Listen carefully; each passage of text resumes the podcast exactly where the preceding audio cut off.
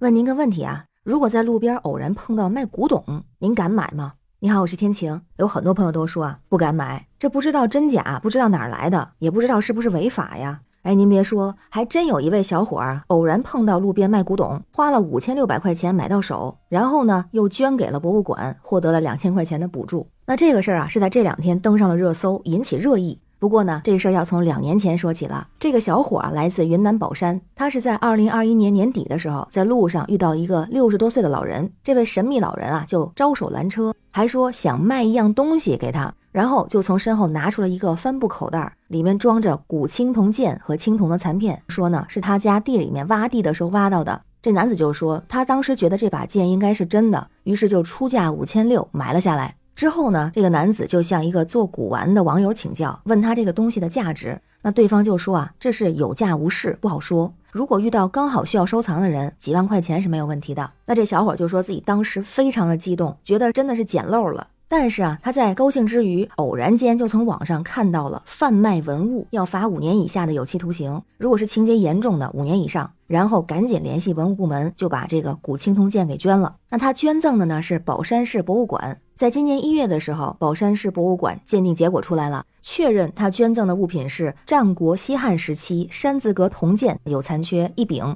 和青铜手镯残片二十九件。而且馆长还介绍了说，经过初步的分析，他捐赠的青铜剑和手镯残片属于出土文物，到现在约有两千年了。那其中的青铜剑的剑身长是三十二点五厘米，刃最宽三厘米，柄长五厘米，最厚的部分是三点五厘米。然后就在前几天，在五月十五号，宝山市博物馆就为这个男子补办了捐赠仪式，给他颁发了捐赠证书，同时呢，还给他申请了两千块钱的补助。这男子就说啊，在完成捐赠的那一刻，自己释然了，说这件事儿困扰自个儿一年多了，现在终于完全放下了。那这件事情也是引起了网友的热议，大家关注点不太一样。有很多网友关注的是这个数字，就说花了五千六补助两千，合理吗？这补助少不少啊？不能让捐赠人赔钱呀？博物馆是不是格局有点小了？哎有网友的回复非常有意思，说如果认真起来，定个贩卖文物罪，你就知道什么是格局了。这两千块钱属于奖励补助，可不是买卖，买卖文物那是犯法的。这男子一点也不亏，获得的是荣誉。而且啊，人家清楚的知道两千块和两千天的区别。还有啊，根据咱们现有的法律，对主动上交文物的人员享有的精神奖励和物质奖励还没有明确统一的标准。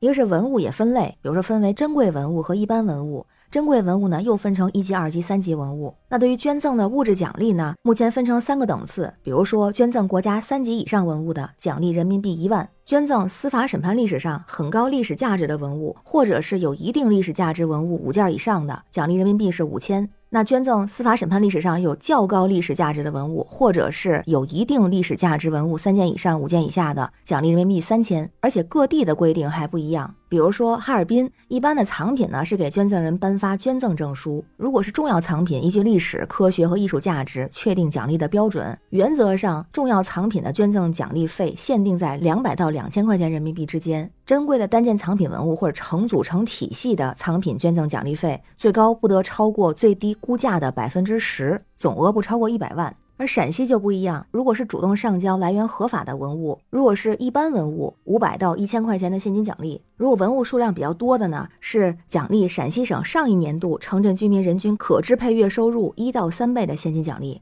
那如果是珍贵文物，就是按那个收入四到六倍的现金奖励；如果是珍贵文物数量较多的，就是按月收入七到十倍的现金奖励。还有北京有这样的案例，就之前故宫博物院在二零一七年的时候，有一个捐赠十九件元代银器的一位农民。他因为意外事故去世之后，那故宫博物院决定向他的家属提供十万块钱的困难补助。所以目前确实没有统一的标准。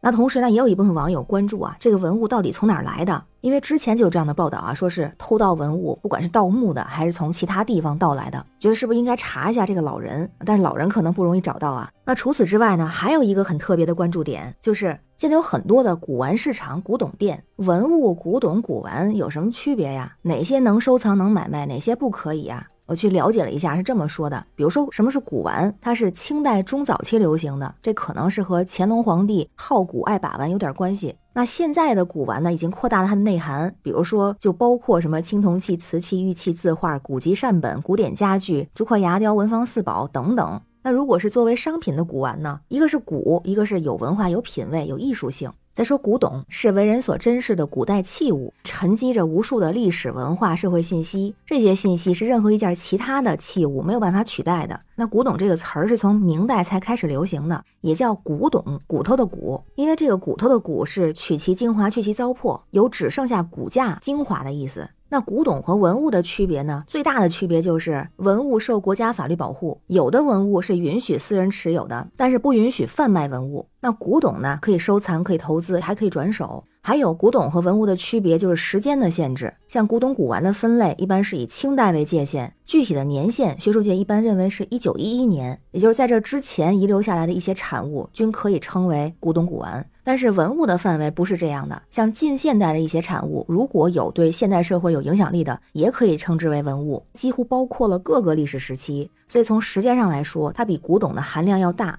那古董呢，就算是很久很久之前留下来的，也不一定能算是文物。另外呢，还有一个非常特别的时间点，是一九四九年。之前看过一个文章，里面就说啊，根据咱们现行的文物保护法规定，像咱们国家境内地下、内水和领海中遗存的一些文物，都是国家所有。这就包括像地下文物、水下文物、海底沉船、河流改道之后冲在水里的文物这些。但是呢，这里其实有个时间界限，就是以新中国成立的一九四九年为限。因为在这之前，比方说晚清或者民国时候，有人从地下水里发现了文物，那么作为传家宝或者是流传于市场是没有问题的。但在一九四九年以后，地下水下发现的文物，如果没有特殊的情况，就是国家所有。所以呢，像一些传世的文物，或者是一九四九年之前出土的文物啊，据说也是允许民间收藏买卖的。如果是这样的文物拿到那些鉴宝节目，也没有人会说什么。但是需要注意的是，允许民间收藏，并不意味着什么都可以拿来收藏和交易。比如说，国有文物就是严格禁止民间收藏的。国有不可移动文物中的像壁画、雕塑、建筑构件，同样不允许收藏和买卖。就比如说，有人从古建筑上偷回来一块兽脊或者别的什么部件，不可以收藏，不可以买卖。那像新闻中的这个男子，他遇到的不是普通的古董，是文物。他的捐赠值得我们为他点赞。热爱文物，珍惜文物，更要保护文物。那关于这个事儿，不知道您是怎么看呀？欢迎在评论区留言，咱们一块儿聊。我是天晴，这里是雨过天晴，欢迎关注主播天晴。感谢您的订阅、点赞、留言和分享，感谢月票支持，也欢迎加入天晴的听友群。绿色软件汉语拼天晴下划线零二幺四，守护历史，守护文化，创造明天，一起加油！拜拜。